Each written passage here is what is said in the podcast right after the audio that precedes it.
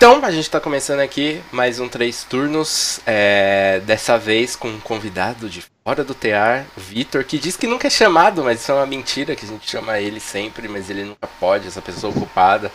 E aí, Vitor? Depois de tanta campanha que eu fiz, agora ficou feio, você começou a dar uma investida maior, né? Que mentira! Bem, que mentira, mano! Ah, deixa, deixa, eu, deixa eu falar aqui, deixa eu repassar uma pergunta que fizeram no, no primeiro episódio de Crows lá no, no YouTube. Quando que você vai mestrar a segunda temporada não, de não, Monster não. Hearts? Não!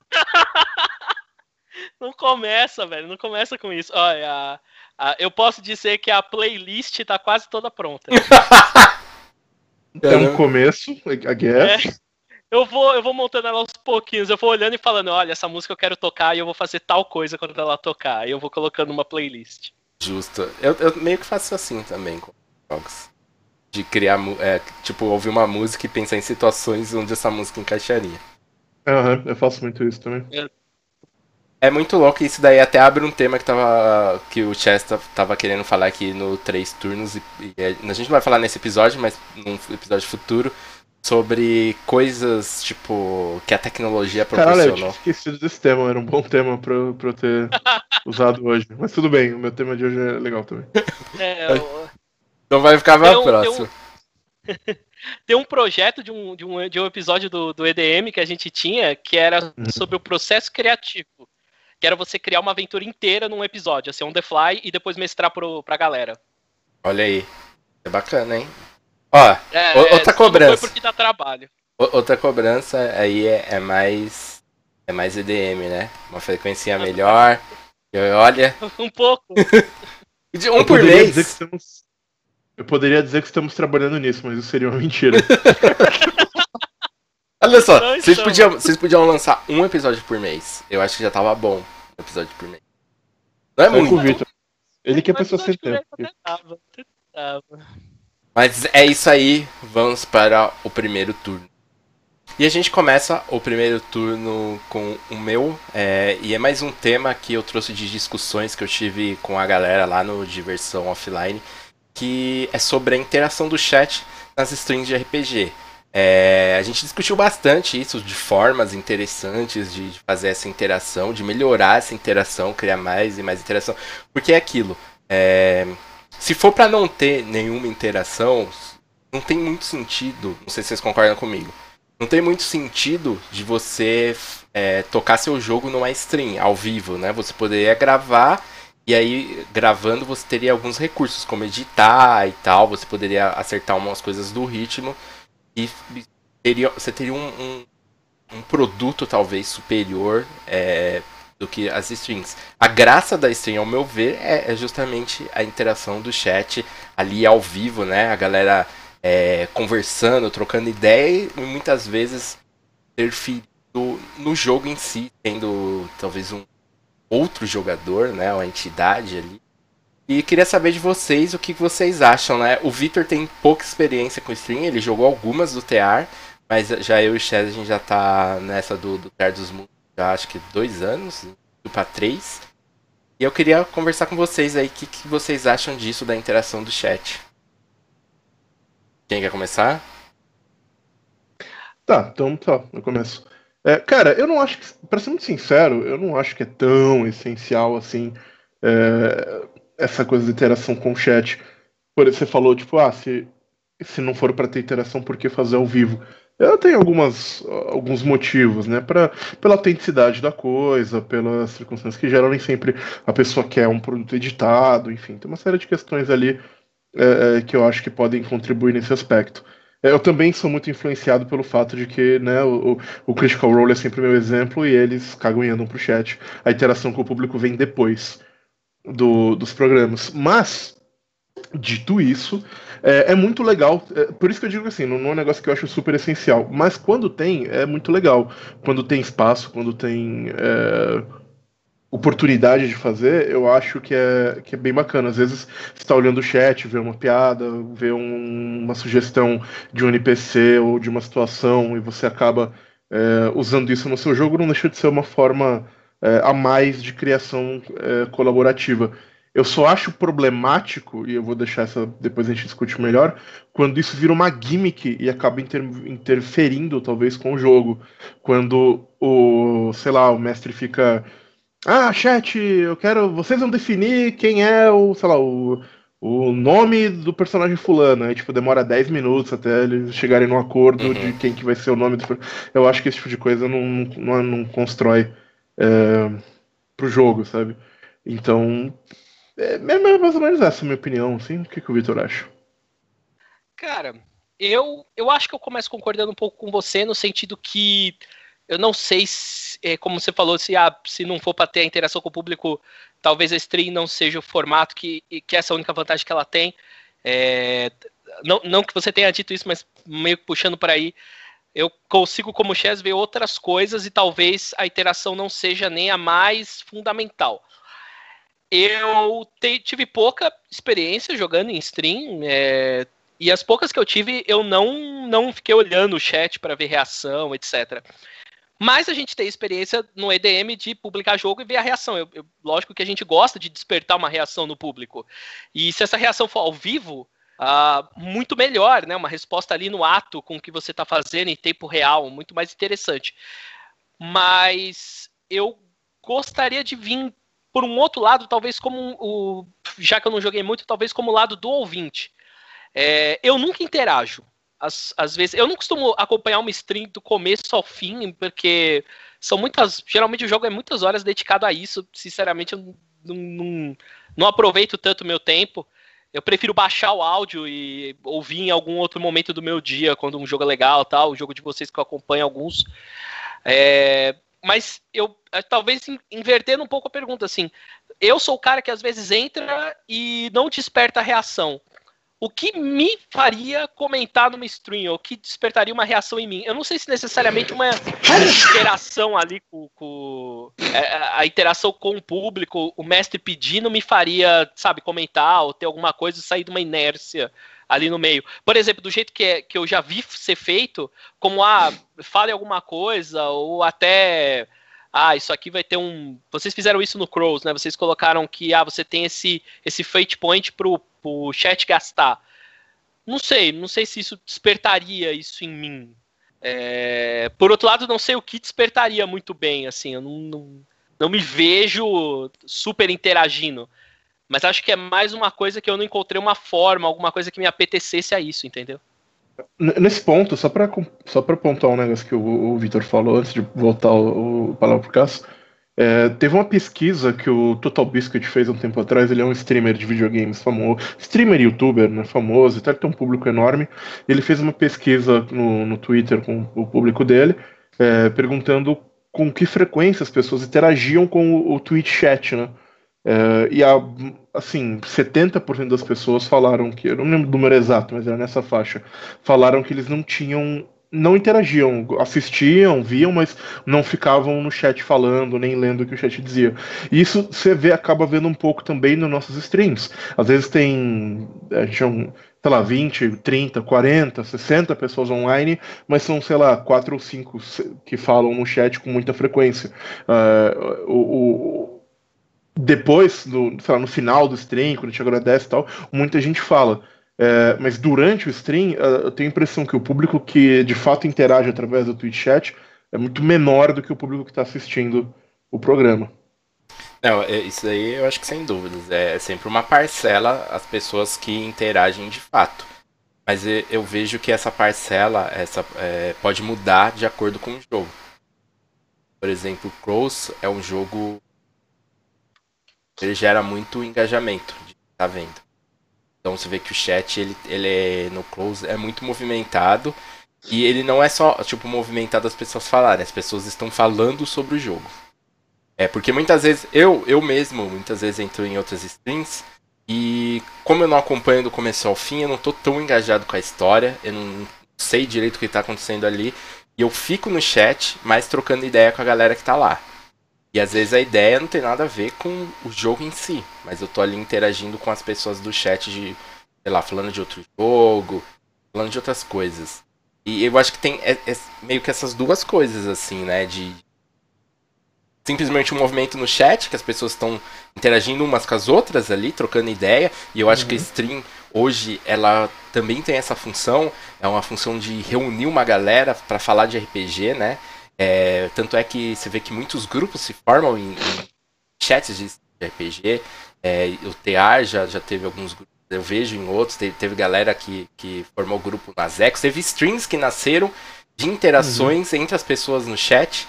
E tem a galera que está engajada com o jogo. Então está falando com o jogo, ela está tentando falar com as pessoas na stream, fazendo perguntas, dando sugestões. E, e eu vejo um pouco essa divisão, assim. É, eu, como, como streamer, né, quando eu estou fazendo, eu prefiro que o, que o chat esteja engajado no jogo que a gente está fazendo. É, dou preferência a isso. E não sei vocês, como vocês veem essa questão, assim? desse engajamento?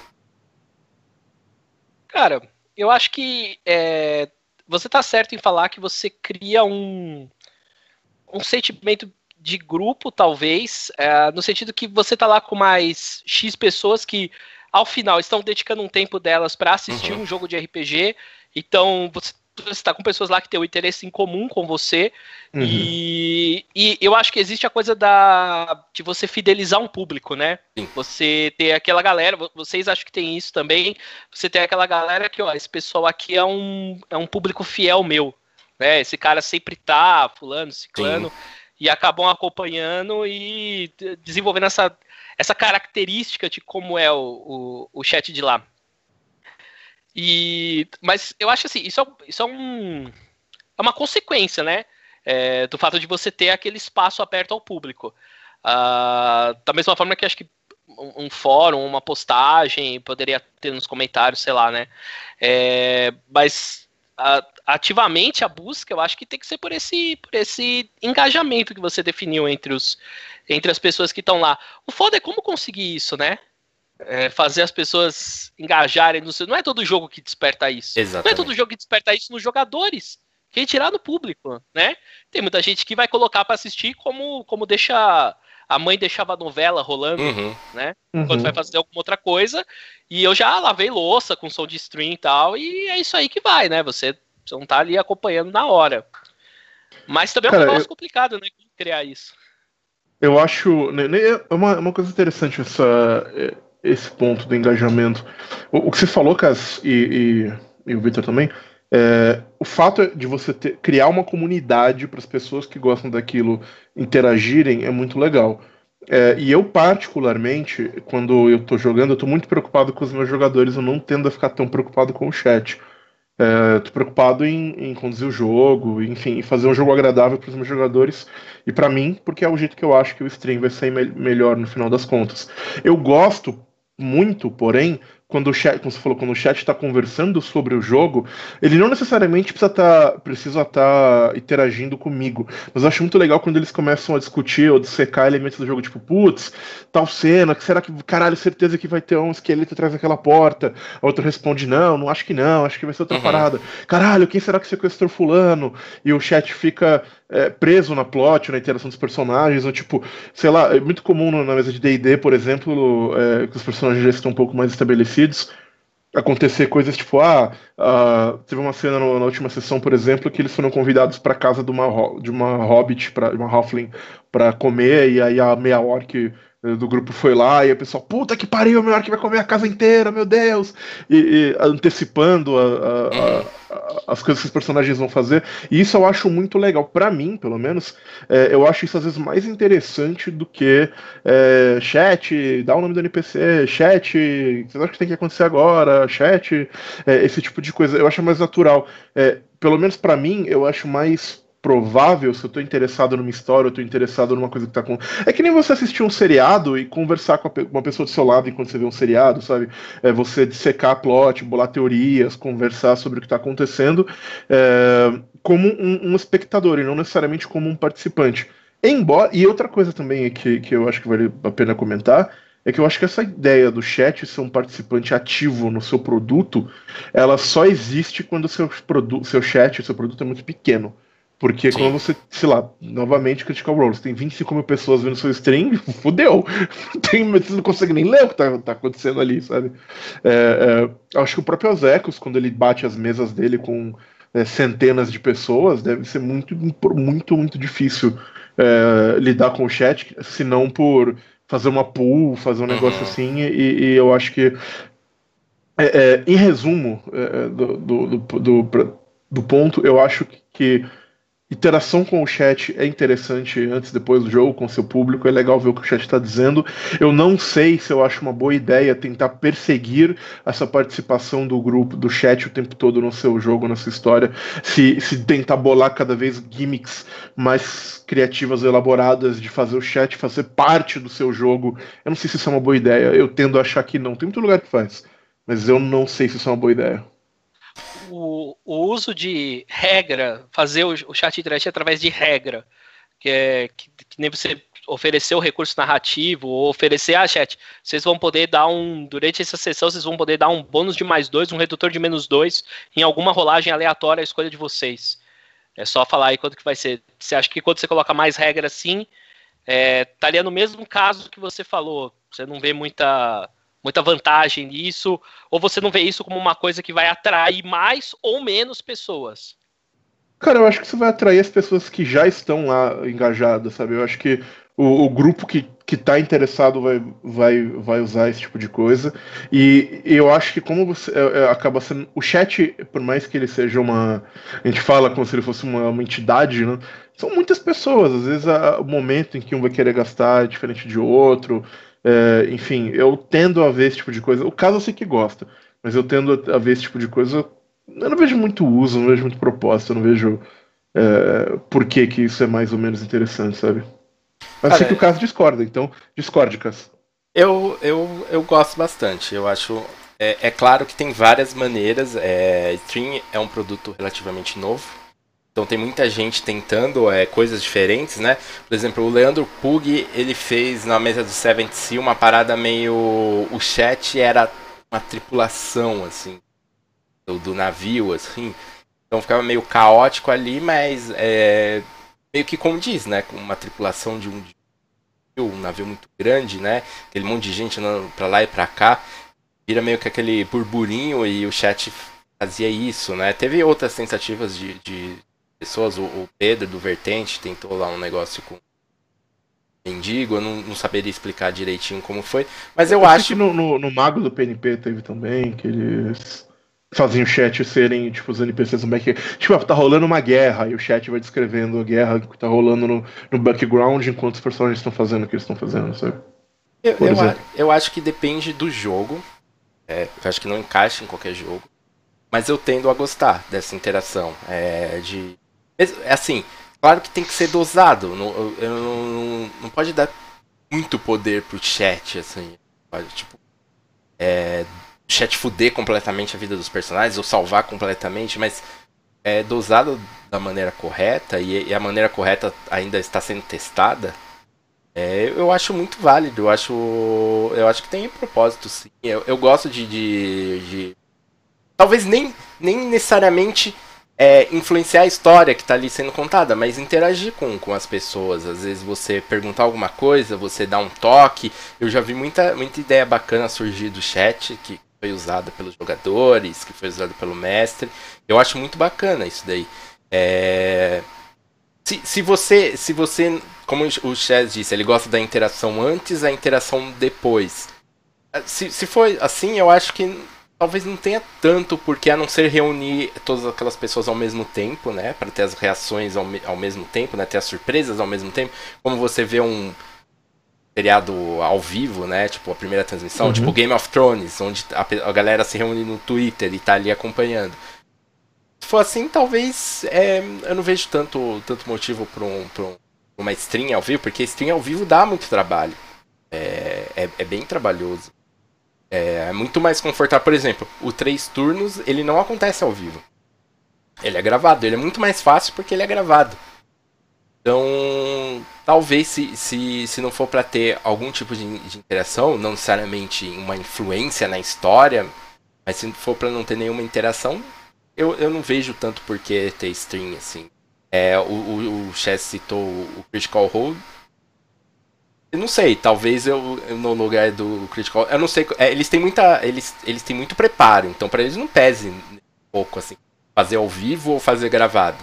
Mas se, se surgisse dificuldades ali, por mim eu faria gravado mesmo, se fosse para não, não interagir nada, assim, zero interação. Não ligo porque está acontecendo no chat, eu não leio, eu não respondo, eu só vou ver depois, antes ou depois. Então, sei lá, eu não, to, eu não tocaria ao vivo, assim. Tipo, eu faria gravado que também tem, tem suas vantagens, assim, suas facilidades. Mas no geral, assim, eu, eu gosto. Tenho, eu tenho alguns argumentos para isso, mas acho que o Victor tem mais sobre as vantagens de, de ser ao vivo so, sobre vantagens ou sobre desvantagens? Porque é, eu não sei, cara. Eu acho que a, a vantagem principal é, é, você precisa de um público mais engajado, na real. Você está selecionando o seu público, né? Quem é que vai acompanhar aquilo naquele horário? É uma galera que está uhum. realmente afim de ver aquilo, certo? Uhum. É, é, é isso que você vai. Talvez você vá ganhar. Você tem certeza que as pessoas que estão ali é, elas podem até falando de outra coisa, mas elas estão. Elas são um público mais engajado, talvez. É, eu encaro muito essa como uma vantagem, mas assim, o. Eu, eu pessoalmente não, não, não, eu não consumo né, o jogo ao vivo. Uhum. A única coisa que eu faço é, às vezes, eu entrar um pouco tal, mas é porque eu conheço vocês, etc. Uhum. Mas eu não consigo dedicar, eu não vejo muita vantagem eu, como consumidor, pegar aquilo. Essa que é a coisa para mim. Para vocês, eu vejo é, o fato de você ter certeza que você, você selecionou seu público e tem uma galera é, que maior ou menor grau, pode até ser uma galera que não comenta, mas é uma galera que quer dedicar o tempo dela a assistir você naquele momento. Sim. E ela vai ter aquela janela para assistir. Então, é, isso eu acho que é a grande, a grande vantagem assim que vocês ganham. Mas assim, só, só listando algumas desvantagens. Ó, primeiro é a concorrência, né? Hoje a gente tem uma gama de tá apertado, né? As janelas para fazer a parada estão tá, tão, tão meio apertadas. É, depois você tem agenda, né? Que você tem que ter uma agenda fixa, jogar em tal, tais dias, tal, tais horários. Isso também é um obstáculo. É, então, só essas duas coisas de concorrência versus, versus a agenda Pra mim já é. Se for para não ter interação, pra mim eu faço gravado, porque daí eu tenho uma agenda mais flexível e o cara. Eu não tô concorrendo com ninguém. O cara simplesmente, a hora que ele achar melhor, ele pode ir lá abrir o YouTube e assistir. É, mas é meio que por isso que a gente é põe no YouTube. Conteúdo também, né? on demand, né? É, cara, e, e sei lá, é, a gente tem pouco tempo e eu não sei, eu acho que a questão não é não ter interação. É legal ler o chat, é legal ter o feedback do chat, é legal ter esse contato com o chat. Eu acho que o que eu não gosto é dessa interação tão profunda, mecanizada, ou com gimmicks ou coisas assim. Forçada. É. Compreendo. Bom, vamos para o próximo tema. Então, eu pensei nesse tema, é, o jeito brasileiro de jogar RPG, porque é, é, a, nossa, a nossa cultura, a nossa nacionalidade, ela muda meio que tudo que a gente faz. A gente come no Brasil diferente do que a gente come nos Estados Unidos, ou no, no Peru, ou no. Enfim, qualquer outro lugar do mundo. Sempre que a gente conhece alguém de fora, um estrangeiro, é, ou alguém que ficou tempo fora, a gente vê diferenças culturais das mais diversas coisas. Pô, o jeito que as pessoas no banheiro muda pra caramba, dependendo de onde você tá. É, e, evidentemente, acredito eu, a maneira como a gente joga RPG vai mudar também. A gente sabe que o jeito como a gente joga videogame muda, como a gente joga board games mudam, toda essa, o consumo dessas mídias é diferente é, porque ela é impactada pela nossa cultura. E eu fiquei com essa questão: será que tem um, será que a gente consegue destilar o que seria um jeito brasileiro de jogar RPG? É, essa ideia primeiramente surgiu para mim quando eu li um RPG chamado Tenra Bancho Zero, é, que Tenra Bancho Zero, que ele é um RPG japonês que foi traduzido para os Estados Unidos há um tempo atrás, e parte do, do da tradução se preocupava em explicar é, como é que se joga RPG no Japão. E ele fala que o Tenrabanshi foi um jogo projetado para isso, porque lá as pessoas têm muito pouco tempo de se reunir, é, de se encontrar, elas não costumam jogar nas casas um dos outros, eles jogam em, tipo, alugam uma sala de karaokê pelo dia inteiro e vão jogar lá, porque espaço é uma coisa complicada. Então o Tenrabanshi ele tinha uma pegada de ser um jogo de você fazer uma campanha em uma sessão de muitas horas. Tipo, alugar uma sala de karaokê cedinho, fazer personagem, terminar a campanha de noite, as pessoas jogarem outra campanha no mês que vem, sabe? Eu achei isso muito interessante, fascinante. É, quando você vê RPGs europeus, eles são diferentes de produção europeia. Eles são diferentes de RPGs americanos, que são diferentes do que a gente produziu no Brasil, embora nossa influência é, seja muito forte dos Estados Unidos. E eu escuto muito gameplay de, de jogos americanos, tipo, pessoal jogando nos Estados Unidos, pessoal jogando no. É, e aqui, e eu acho que é bastante distinto. Eu queria saber, vocês, pelas experiências que vocês tiveram até hoje, o que, que vocês acham que o, a gente faz diferente dos americanos, ou o que, que é inerentemente brasileiro na hora de jogar RPG? Cara, é, eu, não, eu não tenho muito contato, né? Como o meu inglês não é fluente, então eu não consumo esse, esse conteúdo de mesas de outros lugares. Então é meio difícil, não tenho essa comparação. A única coisa que eu sei que é muito brasileira, ou, ou pelo menos que eu acho, assim, é, é esse negócio de brasileiro não gosta de aventura pronta. Isso eu sempre ouvi e isso parece refletir um pouco na, na, na linha editorial das, das, das, editoras e tal. Elas não lançam muito e as, o que elas lançam nunca vende tão bem. É, então parece ter muito esse preconceito assim, brasileiro com uma aventura pronta. Tem muita gente que fala que, que não gosta, não usa ou só tira ideias. Mas aí o Chess é, mostrou um, uma pesquisa outro dia pra gente, né? Uma pesquisa feita. Era mais sobre DD, né, Chess, essa pesquisa? Era DD, era, era bem sobre DD. E essa questão da aventura pronta tava até bem dividido, assim. Mais do que eu achei que fosse. Eu achei que, tipo, nos Estados Unidos, como eles têm uma tradição muito maior, pelo menos em lançamento, fosse algo muito sólido lá, né? Que quase todo mundo usasse em algum momento aventuras prontas, mas aparentemente não é tanto assim. Eu não sei. E você, Victor? Eu acho, é, assim, primeiro é, de background, eu, eu acho que o, o, o, jeito realmente que um de nós podia falar com propriedade disso não era nem assistindo, era se a gente tivesse morado fora e jogado, jogado com pessoas fora, né?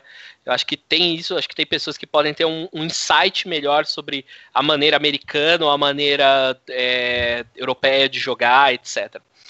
Ah, sobre as, as é, sobre essa questão de aventura pronta, por exemplo, é, eu acho que muito se a gente traçar a origem do RPG no Brasil, a gente chega nisso, né? Começando com jogos que vinham de fora, xerocado, difícil acesso. E aí é difícil você trazer livro mais suplemento, mais coisa, né? E poucas pessoas têm acesso àquilo. E depois, os primeiros. Um dos primeiros RPGs lançados no Brasil foi GURPS, que era um jogo genérico já, né?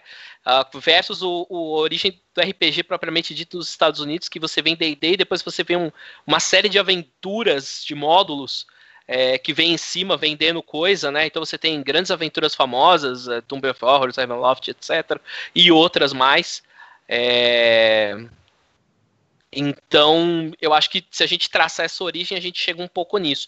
Uma coisa que eu sempre ouvi, agora falando um pouco de impressão, é, com relação ao modelo americano, eu não sei o quanto que isso é verdade, o quanto isso é em voga, mas que lá eles teriam, em geral, muito mais uma coisa de fazer de jogar numa terceira pessoa, né? Do ah, ele vai e faz, é, meu personagem faz isso, faz aquilo, e talvez um certo distanciamento.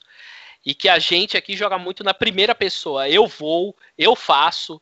É, de, de, talvez a gente tenha uma, uma proximidade maior com, com o jogo.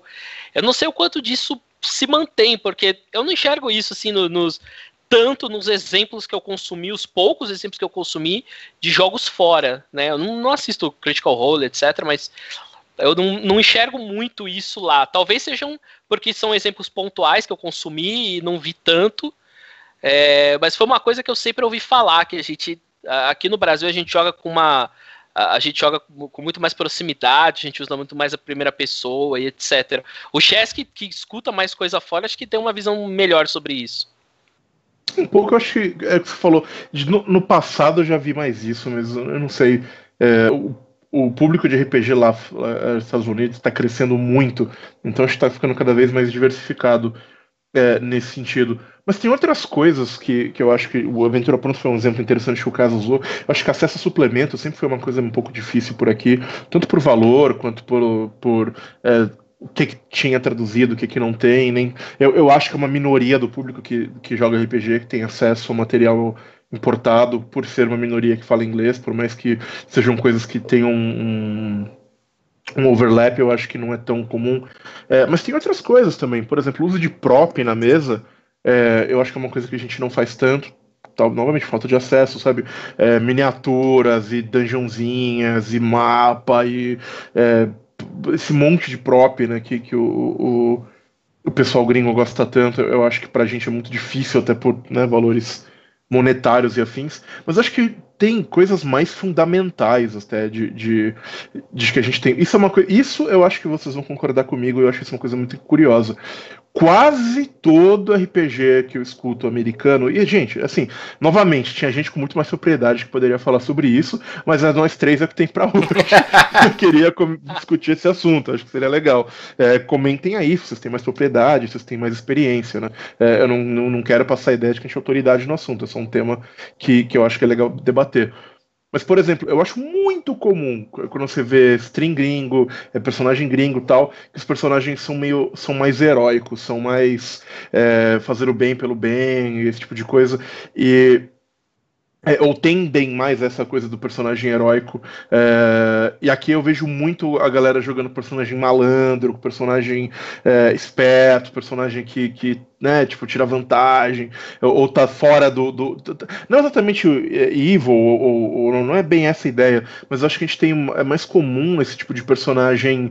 É, sabe, ah, eu não sou bonzinho, tenho Shades of Grey, eu sou, é, eu sou mercenário, sou. Enfim, esse tipo de coisa. Vocês têm essa percepção também, ou foi só de repente, contato ao que eu fui exposto. Eu nunca, eu Olha, nunca parei para pensar nisso, mas de fato, eu posso falar por mim, né? Meus personagens são mais assim. Mas pensando no que você disse, eu acho que tem, tem muito da nossa cultura, né? A nossa cultura, ela é muito da, da coisa do, do, levar vantagem, né? O famoso jeitinho brasileiro, malandragem. É, tem alguns lugares onde isso é mais acentuado, né? Por exemplo, você é carioca, você nunca pode ser passado para trás, você é sempre mais esperto, eles têm muito isso. É, em São Paulo também. Mas é, talvez seja da nossa cultura, assim, de, de não fazer o cara bobo, o cara ingênuo, que acredita em conto de fada, que acredita no heroísmo pelo heroísmo. Não sei. E aí, Victor? Olha, eu ia falar que pelas, pelos exemplos que eu acompanho, né, eu, uh, eu escuto muito The One Shot, por exemplo, eu não vejo isso. Assim, pode ser um exemplo específico tal, mas, mas eu não acho impossível pelos fatores que o, que o K citou. É, eu imagino isso acontecendo aqui no, no, no, no, Brasil de uma certa maneira. Se for parar para pensar, é, muito mais mestrei do que joguei, mas é, essa, essa questão de, de, talvez um personagem mais heróico, ingênuo, não no sentido. A palavra ingênuo, ela pra gente, ela tem uma conotação estranha, né? Sim. Uhum. O, o, ingênuo é o cara que é, é o trouxa, é o cara que Sim. vai ser passado para trás. E, e, e, e lá talvez às vezes faça ideia de puro em alguns é, aspectos. Né? Exatamente. Né? Quando, quando eu falo agora, eu falo, ah, o cara tá fazendo um personagem mais ingênuo. Eu automaticamente quero me corrigir para falar que não, não tô falando que o cara é, tá fazendo um personagem que é otário. Que, que vai ser, não, é, é o que você falou, é uma questão de, de, de pureza, de o bem pelo bem, talvez, né? É, eu, eu, não, eu não acho impossível de ser isso. E levando em consideração os personagens que eu faço, eu acho que eu tô mesmo, mais ou menos na linha do caso, assim, que que, que a gente procura, sei lá, talvez mais tons de cinza do que uma coisa preto e branco. Não sei se é muito bem por aí. É... Mas é isso aí, não, não tinha parado para pensar, mas não acho impossível não que tenha coisa nesse sentido. Eu acho que uma. É, é uma análise bem forte. Uh, uma coisa que eu vejo também é assim a coisa de grupo mesmo, de sentimento de grupo que a gente tem aqui no Brasil. Porque lá, no, por exemplo, nos Estados Unidos, você tem aquela coisa do Game Store, né? Da, da, da, da Local Friendly Game Store, né? Então, cada bairro ou cidadezinha pequena, você vai ter uma Game Store, você vai ter o, a loja de quadrinhos que vai reunir eh, quadrinhos e jogos, etc., que vai reunir a galera que tem um gosto similar, né? Então, talvez um, um sentimento de grupo mais, eh, mais coeso, talvez, que pertence a uma comunidade, comunidade. E aqui no Brasil, talvez grupos mais fechados. É, você forma um grupo com seus amigos da escola, seus amigos próximos, e é aquelas pessoas que você joga e você, às vezes, você tem pouco dessa troca com outros grupos. É, uma coisa que eu, eu tenho... queria. Pode falar, Chess. Fala. Não, você falou, eu tenho muita sensação de que lá é mais comum é, os Estados Unidos, que a gente tem mais visão, né? Essa ideia de você jogar com estranhos, de jogar. Aqui tem. tá começando a ter mais eventos e tal, mas essa ideia do cara, ah, vou jogar, sei lá, um DD. É, eu não sei como é que é hoje em dia o living play deles, mas enfim, sempre tem alguma coisa. Ou um Pathfinder Society, eu vou jogar com estranhos, às vezes vou jogar com uma galera que eu não conheço. E aqui a gente tem muita coisa de jogar com amigos próximos, o cara vai na sua casa jogar. É, o cara, é, tipo, é, é uma relação mais é, agora com a internet também isso tem mudado um pouco, mas é, é uma relação mais próxima, talvez. É, tipo, o cara que joga é meu amigo, tipo, e não só um cara que joga RPG comigo. É, não sei se, se, isso é uma diferença de fato. Tem outras coisas que eu tenho pra comentar, mas o que, que você ia dizer, Cass? Ia dizer que muito do jeito brasileiro que a gente tem assim estabelecido é, é por questão da influência da Dragão Brasil. Né? Eu acho que a Dragão Brasil formou muito jogador influenciou muito é, algumas visões que a gente tem, assim. Algumas visões que, que até agora a gente está desafiando, assim. É, a questão do tipo. A, a, Dragão Brasil sempre condenou muito o power play. É, tipo, é errado jogar dessa uhum. maneira, né? É prejudicial, estraga o jogo. Então acho que isso acabou virando. É, virando, tipo, algo, algo estabelecido no, no, jeito que a gente joga. Não sei lá fora como o power play é visto, assim. Mas hoje as pessoas já aceitam é, melhor, assim. Ele não é tão criticado, né? Você já vê outras visões. Também tem a questão da interpretação, né? Tem que jogar é, interpretando e tal. É, isso daí veio, assim, pelo menos em mim, veio muito com a Dragão Brasil. Eu não sei como é lá fora. Vocês que acompanham mais, vocês poderiam me dizer, assim, se lá é um pouco eu diferente isso. Eu, eu acho que, assim, na mesma. É, uma coisa que eu, que eu acho que a gente tem que talvez situar é que essa época que a gente fala muito da, da, da, dragão, etc., isso tudo, é bem uma época que a gente tem vampiro estourando, etc., uma, uma certa mudança no, no uhum, mindset sim. de como uhum. é jogar RPG. Que foi um evento, foi, foi uma, uma, uma, onda que foi pelo mundo, né? Não foi só Exato. aqui. Pelo mundo eu tô exagerando, mas enfim. É uma mudança de paradigma, mais ou menos, né? Tanto é que tem. O pessoal fala que teve um um aumento de mulheres jogando RPG nessa mesma época, etc. Tem várias coisas que o pessoal traz em cima disso. Então, talvez seja muito ter um pouco da influência da época, do movimento que estava tendo lá na, na, nesse momento. E querendo ou não, a Dragão era a maior difusora, formadora de opinião que a gente tinha, e os caras influenciados por isso vinham, né? É, talvez seja um, um, um ponto. Mas é, é, legal falar isso porque a, a gente estava lendo aquela pesquisa né, sobre D&D e vendo a porcentagem, a, a, pergunta por pelo que que você joga RPG, o que, que te motiva a jogar RPG, né? Uhum. A história, os personagens, lá, e o combate. E o combate com uma porcentagem muito menor, né, do que... Sim. A gente até falou, será que as pessoas respondem isso? Você está refletindo uma coisa verdadeira ou você está refletindo, a pessoa não quer admitir, ou é feio admitir que joga pelo, pelo combate. Eu quero ação, eu quero rolar dado, matar monstro. É isso que eu quero, que eu procuro no RPG, né? Uma areia mais wargame, talvez. Cara, é, é... nesse aspecto, não. Acho que a maioria das pessoas joga RPG pela história mesmo. A diferença é o que isso significa para cada um, sabe? É... E e como é que você vai compartimentalizar esse tipo de coisa. Mas acho que essa é uma, é uma outra discussão.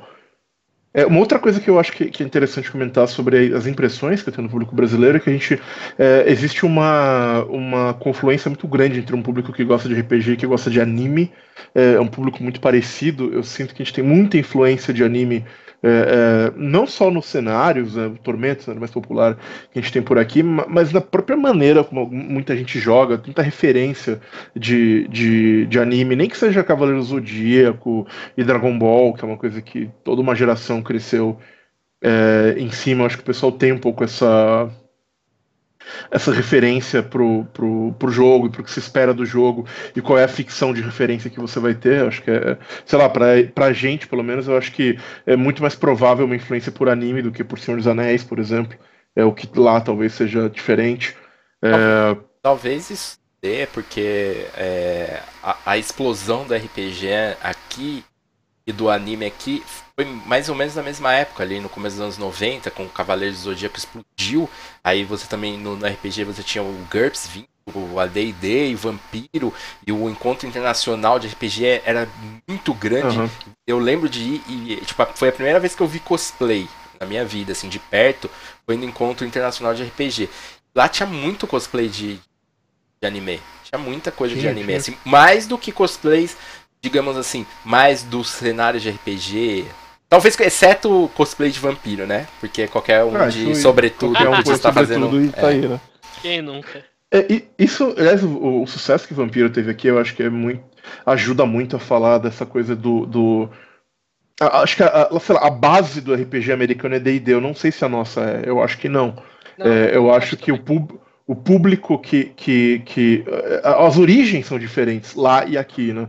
Lá começou com D&D, Gary Gags, blá, blá. Aqui a gente importou isso, importou outras coisas e, e o que veio para cá, o que o primeiro contato das pessoas foi muito diferente. Eu acho que é, Vampiro e a D&D barra D&D 3,5 é, são muito influentes nas gerações atuais que, que, que jogam é, RPG e, todo esse, e, e tudo a carga que vem com isso, sabe?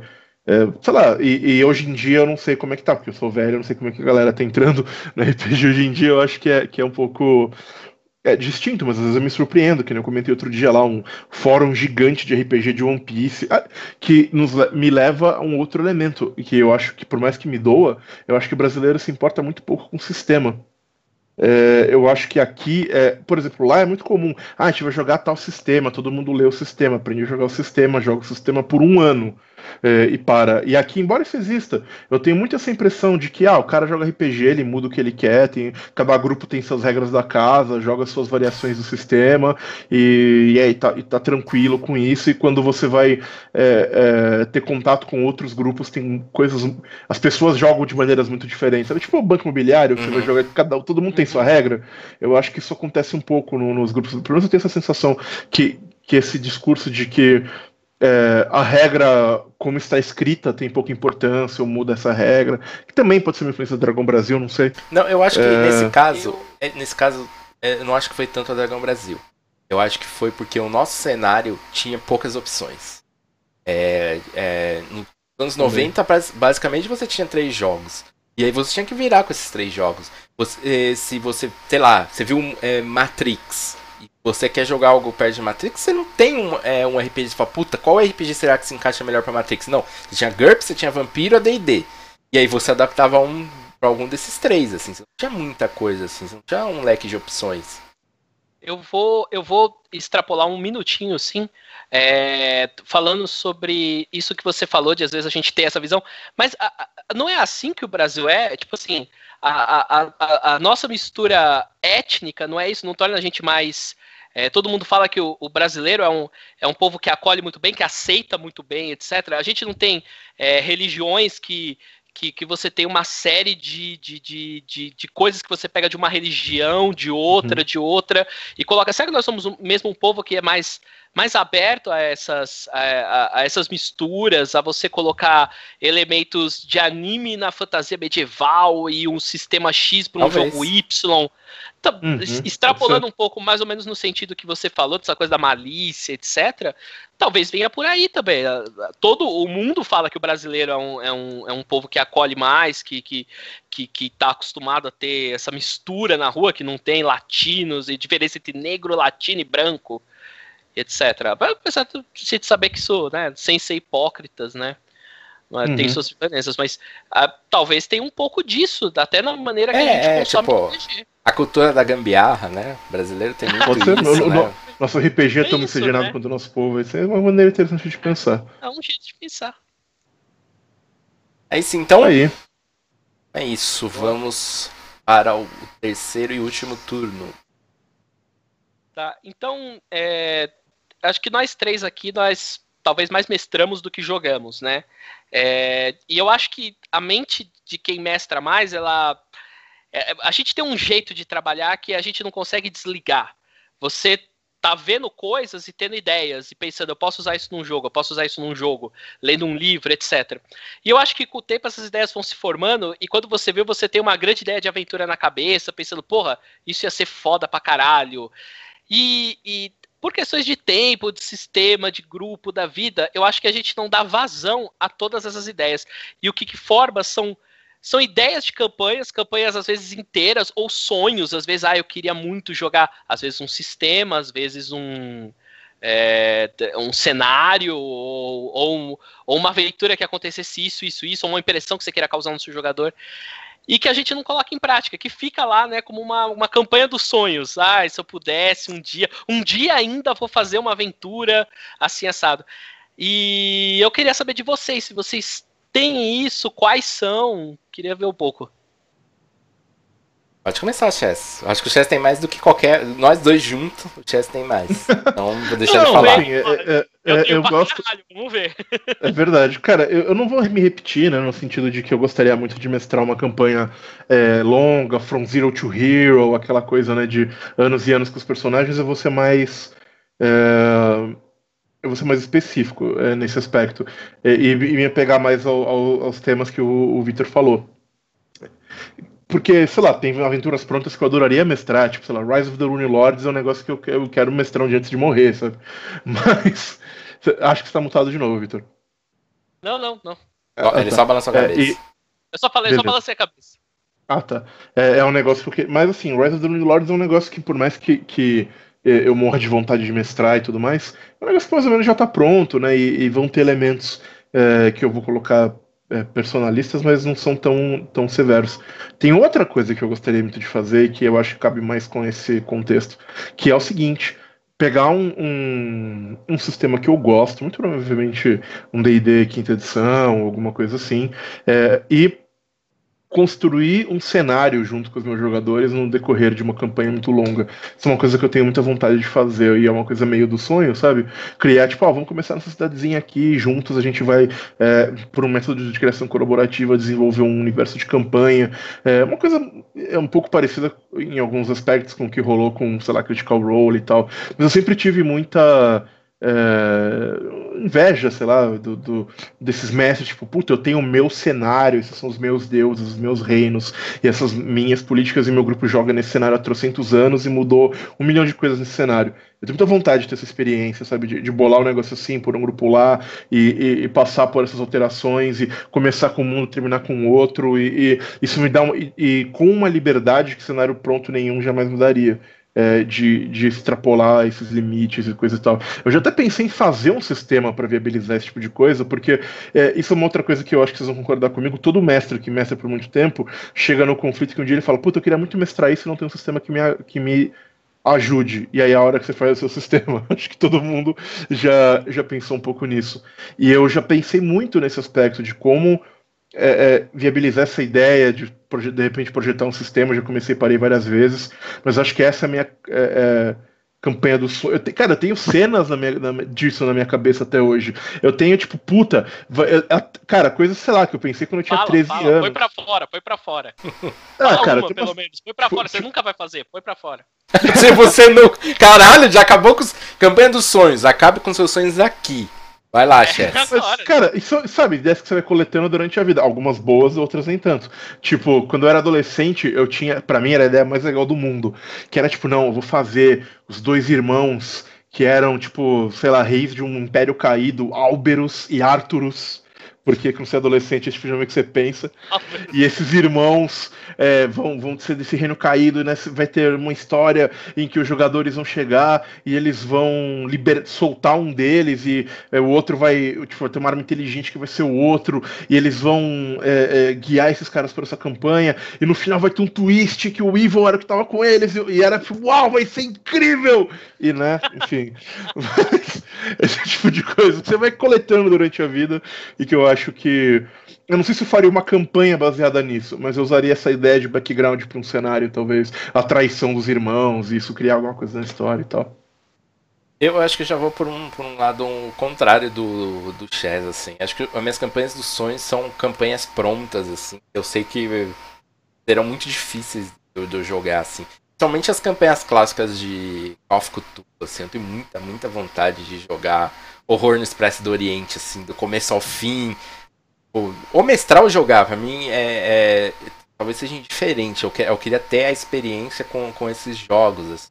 Agora as novas campanhas de Acton Cthulhu parecem ser bem legais. assim. Algumas campanhas clássicas de D&D também tenho vontade, mas são mais coisas baseadas em cenário pronto, em campanha pronta, do que algo da minha criação, assim. Eu já tive uma experiência é, de campanha longa, Tormenta. É, não foi que nem o Chess falou de, de você criar um cenário é, zero, mas tinha muita criação, né? Porque quando você joga dois, três anos, acaba se por mais que seja um cenário pronto, acaba se criando muita coisa, né? É, você acaba se apropriando daquilo, né? Aquilo é, vira seu de, de, alguma forma.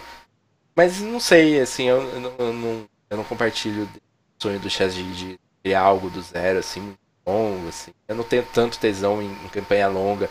Talvez algo médio, assim, talvez. Um ano de duração. É porque eu fico, eu, eu tipo, sou meio fogo de palha, né? Então, pra mim fica meio inviável algo muito longo. Eu sei que vai chegar uma hora que eu vou estar pilhado com outro jogo. E aí vou desmotivar daquilo. E, não sei. E você, Vitor? Cara, eu, eu, eu, eu, tenho algumas, né? No sentido. Algumas eu já falei para vocês várias vezes. Ah, eu queria jogar uma aventura de supers cósmica. Eu queria jogar. É, aquele. Vocês, não sei se vocês conhecem uma HQ da DC chamada Gotham City contra o Crime, uhum. que é sobre os policiais em Gotham. E aí eles têm que.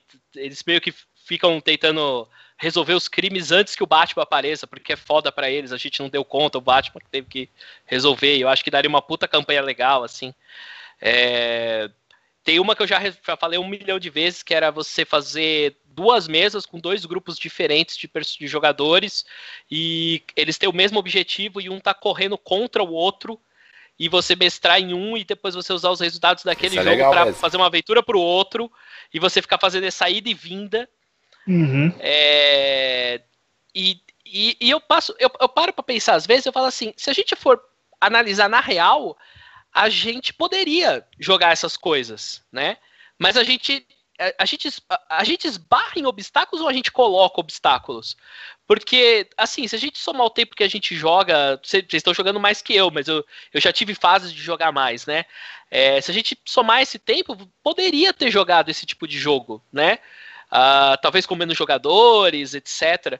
E eu não sei o quanto realmente a gente está é, colocando algum empecilho, existe um empecilho, ou quanto a gente está colocando. O que vocês acham que impedem vocês mesmo de fazer isso? Porque se, o Chess quisesse, ele tá bestrando toda semana no TR. Ele poderia pegar e fazer esse jogo dele. E talvez fosse um dos mais fáceis de rolar no meio disso tudo. Você tem os jogadores, você tem o tempo, é, você poderia resolver isso. E você também, cara. Você tem e, e, e, a aventura tá pronta até. Nem que fosse para jogar uma vez por mês. Assim. Eu vou jogar outras coisas, uma, duas vezes no mês. Uma eu jogo a campanha longa, a outra eu jogo uma coisa mais curta. É, o que que acontece? Por que, que a gente não. A gente fica sonhando com isso, ah, o dia que vai rolar, vai rolar, mas a gente prioriza outras coisas. Eu vou, eu vou dar o meu ponto de vista. No meu caso, eu acho que grande obstáculo é o trabalho envolvido, sabe? Por mais que seja um jogo pronto, tem que ler, reler, preparar, você tem que estar familiarizado com aquilo, tem que reunir a galera, tipo, você tem que também reunir um grupo. Eu, tipo assim, eu conheço um monte de gente que, é, que, que joga, mas tem gente que eu não posso chamar, porque eu sei que aquela pessoa não vai ter tempo para jogar, sei lá, toda semana, quinzenalmente. E tem todo um trabalho envolvido, trabalho. Eu não tenho tanto tempo livre, então muitas vezes eu priorizo jogos que são mais confortáveis é, para eu tocar, saca? É, isso como Messi, se fosse como jogador, como jogador você tem um trabalho muito pequeno, né? Jogar. Então seria muito mais tranquilo. Então o obstáculo seria alguém para fazer esse trabalho e mestrar para mim. Como mestre, eu vejo isso, essa questão de, de você ter tempo de, de, de, preparar tudo aquilo, tipo, se entregar aquilo lá para tocar. Eu, Chess. Você, Chess. Cara, é, tem várias coisas, assim. Uma delas é que é, é, você falou do fogo de palha, eu tenho muito isso, de tipo, ah, tô empolgado, caralho, vai ser foda! Semana que vem, puta, tô empolgado com outra coisa, e, e aí a coisa muda. Eu, eu, acho que eu já tive até a oportunidade de fazer essas grandes campanhas e eu deixei se esvair é, nessa, nessa coisa de não, vamos começar outra coisa, vamos começar outra coisa. Com a idade veio um pouco a maturidade, e hoje em dia eu acho que eu tenho tendo a, a, a ter um, um controle um pouco melhor sobre essas coisas. Um pouco. É, então, né, tem, tem esse elemento que eu acho que é muito pesado. Segundo, o trabalho é uma coisa que você falou com certeza. Eu já tive muitas ideias interessantes para um cenário próprio ou para um sistema próprio e de começar a trabalhar nisso, mas é, eu acho que isso qualquer pessoa criativa que não produz vai dizer. É, às vezes é.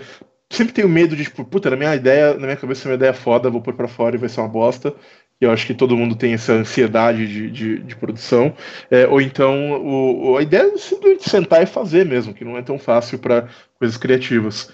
E às vezes você acaba indo para a zona de conforto, pegar uma aventura pronta, pegar um D&D que você já sabe jogar, pegar um, alguma coisa assim. É, tem agenda que por mais que a gente jogue RPG toda semana e tal, é, as pessoas envolvidas às vezes é, é RPG é um negócio muito difícil. Em 2017, qualquer atividade que você precise de um número fixo de pessoas toda semana com interesses parecidos, é difícil de fazer acontecer. Não é só RPG, tipo, é, sei lá, raid um ou. A gente não consegue. Três é. da puta pra jogar Destiny. Não e não consegue, consegue não consegue, realmente. Sabe? É, é, isso tá cada vez mais difícil no, no, conforme os, no, os anos vão passando. Eu acho que tem um pouco desse. Eu tenho muito desses elementos, assim. Verdade seja dita que se eu tivesse vergonha na cara, dava para fazer. Mas tem esses, esses, pontos. E você, Vitor, o que, que te trava? Cara, eu, eu atual, atualmente não deixa de ser diferente de vocês, lógico que tem tempo, tem etc, várias coisas. Tem o fato que, às vezes, coisas que eu quero jogar, eu sinto que eu não tenho as pessoas certas para jogar. Exatamente, eu ia esquecer de dizer isso. Isso eu... é um, tema, um termo legal de usar, porque parece que, que não tô querendo desmerecer. Não, mas, é, é, é, eu, mas cara, é, eu, se eu pegar, é eu adoraria mestrar Rise of the Rune Lords. Eu preciso de outras quatro pessoas que adorem Pathfinder, para isso ser para isso ser legal para todo mundo envolvido. E eu, isso é muito, muito difícil de achar. Sim, sim. Essa, é, essa questão do, do, do, jogador engajado naquilo que você quer mestrar também é um obstáculo. Ou, né? ou mesmo que tenha um, um pouco de refer...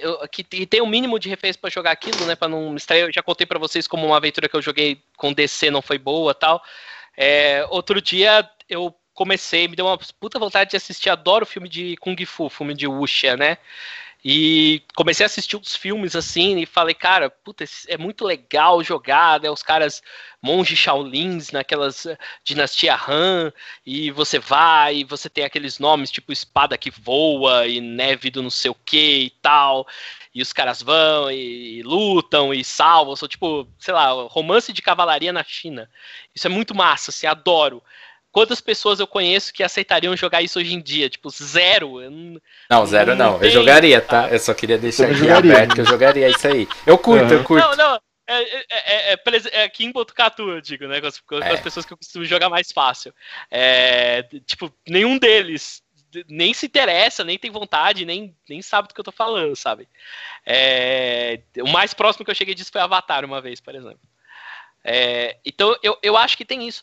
Mas também eu acho que existe um quê de, de, de você criar uma barreira tal e, e, e às vezes ficar com uma coisa que você pensou há muito tempo atrás e se você parar para pensar de verdade, não seria talvez tão legal, não seria tão, tão, real, tão legal assim. Eu acho que muitas vezes. É, eu falei que... essa coisa de, de impor, da gente criar o obstáculo, porque eu acho que, pelo menos no meu caso, muitas vezes seria isso, sabe? Acho é, que rola. Que eu mesmo... Acho que rola, tipo, uma idealização. Você passa tanto tempo, tipo, ah, quando eu mestrar isso vai uhum. ser foda, e vai ser não sei o quê. E aí tem aquele medo, né? Porque, tipo, enquanto tá na sua cabeça não aconteceu, vai ser incrível. Depois que uhum. realmente acontece.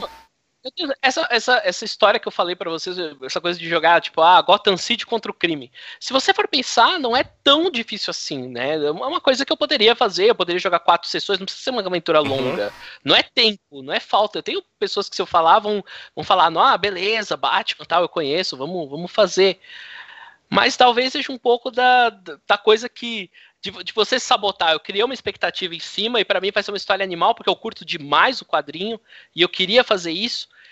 E eu tenho outras experiências que eu tentei colocar em prática que não foram tão boas. Eu tive experiências excelentes. Né? Eu, eu, sempre eu, eu, eu, tenho na minha cabeça uma trilogia de aventuras que se passavam em escolas. Uma eu consegui fazer com vocês, mas eu queria fazer uma que fosse tipo um colégio de magos e eu queria fazer uma que era uma, uma academia militar num futuro, sabe, tipo Space Opera, que era num um asteroide, uma base militar que foi desativada. E aí fazer uma academia militar, assim, meio jogo do exterminador, talvez. Uhum. Mas eu consegui jogar uma com vocês. E, tipo, foi muito boa. É, mas ela foi tão boa que eu fico pensando, ah, eu vou começar a jogar outra, e se não for tão legal, e eu acho que tem um pouco da, da, da, expectativa que você cria, e aí você olha e fala, ah, em compensação aquele outro jogo desse sistema que eu acabei de ler, eu tenho séria expectativa, eu posso jogar e pode ser legal, e foda-se, se for ruim eu vou me frustrar, mas eu vou me frustrar num nível mas, menor cara, que esses outros um, jogos. Pensando aqui que você falou, uma coisa que, que acaba sendo. É, eu não tinha pensado sobre isso até agora às vezes a gente talvez devesse deixar essas coisas um pouco de lado, porque, sei lá, a aventura de, de Cyberpunk que eu mestrei no TEAR era uma aventura que estava na minha cabeça há muito tempo, né, do Interface Zero. Os elementos de Interface Zero vieram depois, quando eu conheci o sistema. Mas é, era uma aventura dessas que eu, tipo, puta, eu tenho uma ideia do vilão, eu tenho uma ideia de que música usar em que momento, é, eu tenho uma ideia das cenas que seriam legais, é, que poderiam ser legais de acontecer. É, eu, sei lá, eu queria usar a música do Blade, da boate do Blade, numa aventura dessas, desde que eu ouvi a música da boate do Blade. E eu usei. E foi. Acabou sendo uma experiência muito legal o jogo de Interface Zero no TR para todo, todos os envolvidos. É, porque era, era um produto que eu já tinha muito, muito forte o conceito na minha mente. De. É, eu acho que foram algumas. Até hoje, eu acho que são algumas das melhores descrições que eu fiz como Masterton naquela campanha, porque eram coisas muito vivas na minha mente de tanto tempo que eu pensei sobre aquilo. As cores e a sala do japonês da Yakuza são coisas que há muito tempo estavam maturando na minha cabeça, e quando isso saiu, é, acabou sendo muito legal, acabou sendo às vezes melhor do que eu tinha é, é, imaginado ou tinha pensado. Então, às vezes vale, vale a pena se arriscar um pouco, porque nos dois exemplos que a gente teve de que te resolveu botar para fora foi bom a experiência. É, e deixa eu te perguntar, Vitor. É a expectativa que, que te impede de mestrar Monster Hearts 2? Ah, para com isso! não, não, falando eu, sério. Eu, eu, é, sério mesmo? É, tem, é, assim, existe o fato também que eu enjoei do tema. Sim. A gente jogou por bastante tempo e eu não voltei a assistir. Desde aquela vez, eu não eu consumia muito, muito. Uhum. Assistia série, filme, lia. Eu consumia demais, eu adorava o tema. É, eu enjoei. Eu não, eu paro, eu não voltei a assistir Teen Wolf, que eu tava adorando, aquela uhum. Riverdale, que eu vi o primeiro episódio e falei, isso aqui é muito bom, eu, é o tipo de história que eu gosto de ver. Eu não voltei a ver, então eu segurei tudo isso, né? É, tipo, então existe o fato de eu estar enjoado com o tema, sim. Mas também, sim, existe o fato que eu acho que é uma expectativa muito grande, grande demais. Foi uma coisa muito. É, você saiu um filme e depois você tem uma continuação muitos anos depois, sabe? Um Matrix Reload. E não vai ficar tão bom, sabe? Então, não sei. É, é isso. Eu não diria que eu jamais mestraria, mas antes de tudo tem que voltar em pouco tema. Sim, sim. Mas com concordo. certeza, com certeza. Que, que é um pouco. Que é um pouco. Vale. Não, é, porque... é um pouco que tem a ver com o fato de eu não ter feito uma segunda temporada de Interface Zero também. É, Cyberpunk é um negócio que eu não consumo. É, é bem isso. Ou, é. ou e, e, existe assim, quando a gente jogou a primeira vez, era zero de expectativa. Podia dar certo, podia dar errado, ou podia ser só mais um jogo. Mas foi um jogo muito bom. Sim. Então, assim, agora existe uma expectativa. Eu acho que o, o caso é um cara que tá enfrentando isso agora, é, o Crows. Sim, sim. Ele é um Porque... cara que, tá, que comprou essa briga, entendeu? Porque a expectativa, assim, acho que não só minha, não só dos jogadores, como também caso do público, do público o, o, as, as, as, três, os três jogos que, que citamos aqui também tem essa questão da expectativa do público. Talvez a maior de todos, Monster Hearts. Ele, ele fez muito sucesso, assim, é, é um jogo de nicho e acho que quase todo mundo que consumiu Monster Hearts é, foi lá e, e, conferiu esse jogo e a maioria gostou muito, então tem essa coisa, mas dá um medo, né? Dá um medo, você fala, puta, e se não for tão bom? E se for meia boca? Tipo, porque assim, eu, pelo menos eu no Close, eu já tô pensando que vai ser abaixo do primeiro, mas e se for muito abaixo, assim? É, e se for tipo uma experiência que estrague a experiência anterior, sabe? Seja, sabe como a continuação é tão ruim que você fala, caralho, estragou, mano, estragou. Exato, Wars, exato. Ligado, ligado. É, dá, realmente dá, é, um, é um medo muito grande, assim, né? Mas é isso, é então. Isso. É isso. Nossa, eu queria deixar muito claro pro meu público, pra galera que escuta a gente e tal, Gente, eu gosto de vocês, tá? Não parem de vir nas streams. Vocês são muito é, caga pro público, caga. É, é. Não, foi, foi, não foi isso que eu quis dizer, tá? Só. só... O Chaz assim. É. Isso aqui, acho que a gente pode. Acabou aqui os temas, a gente pode continuar falando de pipa. Acho que é válido. sério, galera. É, tá acabando esse mais um episódio de 10 turnos. Semana que vem tem mais, e eu posso falar isso com certeza, porque a gente já tem um episódio gravado. E. é, porque sempre é uma incerteza se você não tem. Mas, galera, tô curtindo muito a recepção de vocês. Vocês estão indo lá no YouTube comentando bastante. Tem comentários muito fodas, assim, que exploram muito as nossas discussões. É, é, às vezes trazendo visões que a gente não teve na hora, até porque é um, é um programa curtinho, né? Um drops. Muitas uhum. vezes a gente não tem aquilo muito formado. A gente, vai, a gente descobre que vai falar que é, dois minutos antes de falar. Então continue comentando, vão lá no YouTube, é, estendam as nossas discussões. É, o Chess, ele tá. Te... O Chess, que nunca responde ninguém, tá indo lá e respondendo algumas pessoas. Isso é então, verdade. Então é continue que acho que o Chess vai, vai responder vocês. É isso então, galera. Valeu, Vitor. E até a próxima. Até a próxima.